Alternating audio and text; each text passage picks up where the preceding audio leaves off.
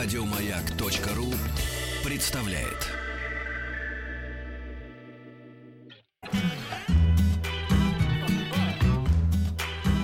Антон Долин на гондоле по Венеции плывет. Прямые включения с Венецианского кинофестиваля. Здорово, коль не шутишь. Бонжорно. Привет, привет, привет. Слушай, во-первых, хотел сказать тебе, что сегодня утром я посмотрел фрагменты, по Евроньюз показывали этой картины с Венецианского фестиваля про Дж- Жаклин Кеннеди. Но я думал, ну я что, окончательно спятил. Неужели вот, э, если даже Антон Долин мне говорит, что значит, похоже Натали Портман на Жаклин Кеннеди, знаешь, я посмотрел, ну, ну вообще ничего общего. И главное, что я, конечно, увидел руку, ты сказал, это продюсером Даррен Аронофский. Вот до чего же он, конечно, расчетливый э, прохиндей.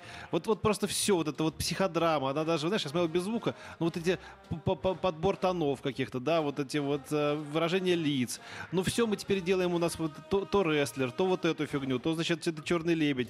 Все на Оскар. Ну до чего же это противно все? Как же это скучно и бесталантливо все. А, ну, слушай, во-первых, я не могу согласиться с тем, что это не талантливо, а Ароновский очень талантливый человек. Тут он продюсер, поэтому взятки А я про рестлер не соглашусь, Петя. Э, Вот. Во-вторых, Обожаю «Рестлер» это фильм, фильм, который на Оскаре не был даже номинирован. Ну, он я говорю, ну, приз, потом, э, потом Неожи- заехал с этим неожиданно для всех получил, при- получил приз в Венеции, но а, он, как бы тогда все удивились. Э, Это было совершенно тоже каким-то шокирующим решением, хотя мне «Рестлер» кажется классным фильмом, прекрасно Вот и я возвращение Микки в э, форму. Он просто пронзительный фильм, очень простой, очень хороший.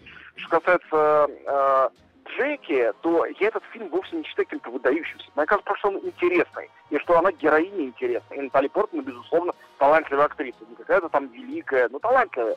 И она э, не за счет грима, такие вещи как раз я не люблю, достигает какого-то сходства с а, Жаклин Кеннеди, в том числе в сценах, которые сделаны под документальные, то есть э, которые имитируют реально существовавшую телепередачу Жаклин Кеннеди, ведущая экскурсия по Белому дому. А она действительно это играет, вживаясь в персонажа, как делает по-настоящему хороший актер.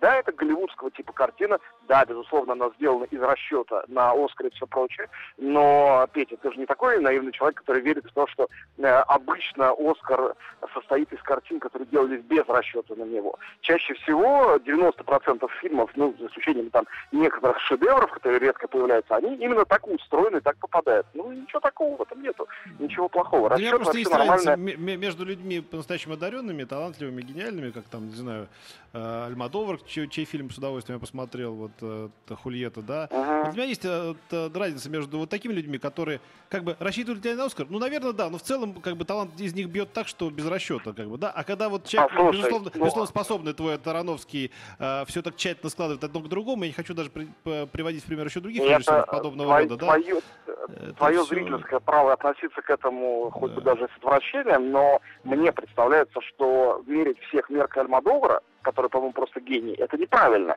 Гениев очень мало. Режиссеров уровня Альмадовара всего сейчас в мире, ну, может быть, наберется человек 7, может быть, 8, ну, может хорошо, быть, будем 10, ждать если их фильмов. включать анимацию. Либо Ну смотреть, да, но- либо смотреть откровенное коммерческое кино, которое не претендует на, на псевдоинтеллектуальные высоты. А когда ну, вот это, бывает знаешь, коммер... э, да, коммерческое пускай это кино для, для, для, взрослых для- людей. для это читателей журнала Афиша вот делают для. Ароновский и вся- всякие ваши отели Будапешта. Вот вы, вы и смотрите. Я обожаю отель Будапешт. Ну, потому что ладно. Поверхностная, не очень, не очень умная женщина. Понеслась. Ребята, А. давайте я вам расскажу хотя бы несколько слов про новый фильм Андрея Кончаловского, который здесь сегодня будет Да, показывать. конечно, да. то, чего все ждут. Значит, э, э, совершенно необычная для Кончаловского картина. И многие русские коллеги уже плюются, а европейцы в совершенном восторге. И я не считаю европейцев более глупыми, чем наши критики, часто даже наоборот. Э, эм, Я считаю, что фильм получился очень нестандартный.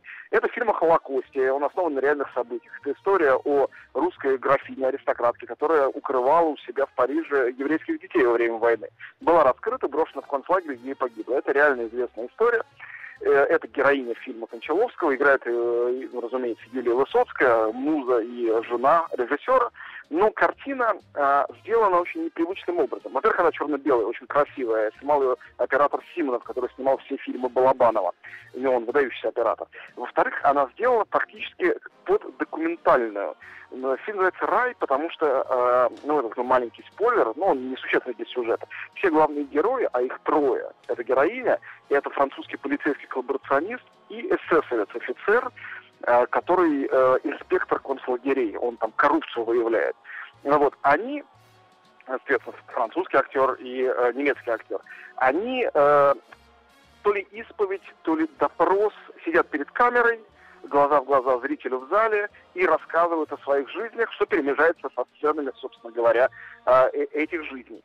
И потом выясняется, что, по всей видимости, они находятся у врат рая, ну или преисподней, где-то там в загробном мире, где они отчитываются о том, что произошло, и пытаются свои поступки, свою деятельность как-то оправдать и объяснить. Ну, фильм о моральном выборе, э, о выборе между добром и злом, и редкий случай, думаю, тут вы со мной согласитесь, статистический момент, когда русский режиссер делает фильм о периоде войны и именно о Холокосте, потому что о войне у нас фильмов бесконечно много, но тема уничтожения евреев в концлагерях, она как-то вообще проходит мимо нашего кинематографа. То ли нас не умеет, то ли боятся, то ли стесняется, то ли не знает как, я не знаю, с чем это связано. Голливуд, Европа переполнена этими картинами, хорошими, плохими, и ночным портье, списком Шиндлера, а у нас, и там пианистом, у нас этого просто нет. И вот это первая такая большая русская картина, э, собственно говоря, на эту тему. По тому, как фильм вчера принимали, там была совершенно бешеная овация, э, мне кажется, что у Кончаловского, который самый старый, старший участник конкурса, ему 79 лет, самый почитаемый здесь, фильм был один из самых ожидаемых, мне кажется, что большие есть шансы на приз. Хотя, конечно, Сэм Мендес, который возглавляет жюри, фиг знает, что ему нравится, а что нет. Э, тут можно только как-то гадать и пальцем в небо попасть. Да. Хорошо, значит, тогда мы с тобой поговорим завтра еще, ведь э, когда заканчивается программа? В субботу? Да, завтра Конкурсная. последний день. Завтра я вам расскажу про новый фильм Эмира Кустурицы, где он сам сыграл главную роль, а главную женскую роль Моника Белучи.